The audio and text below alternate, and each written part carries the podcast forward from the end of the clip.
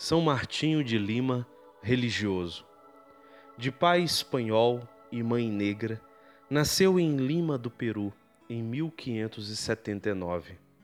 Ainda rapazinho, aprendeu a arte da medicina, que depois, tendo entrado para o convento dos frades pregadores, exerceu intensamente em favor dos pobres.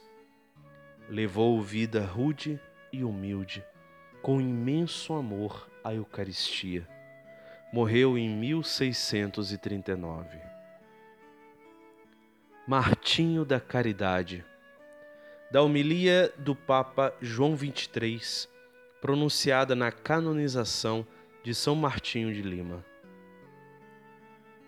Martinho, pelo exemplo de sua vida, prova-nos que podemos alcançar a salvação e a santidade pelo caminho que Cristo Jesus mostrou.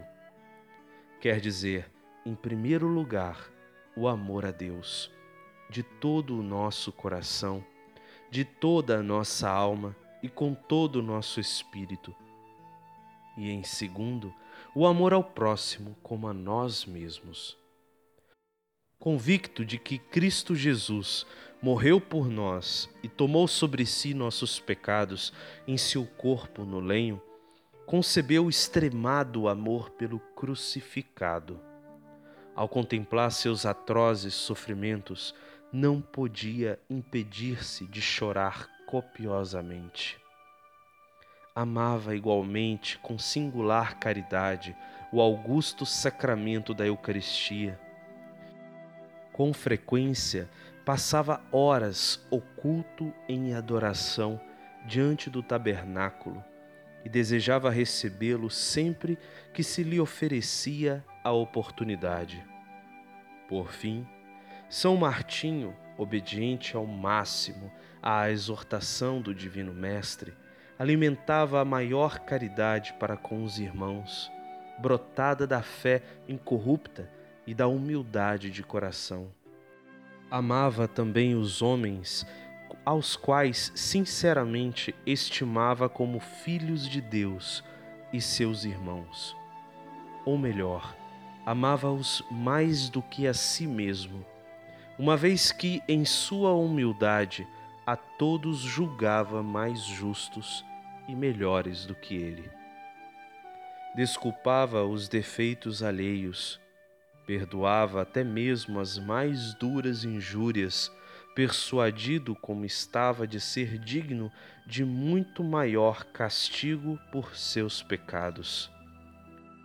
Com a maior diligência, tentava levar os desviados à emenda da vida.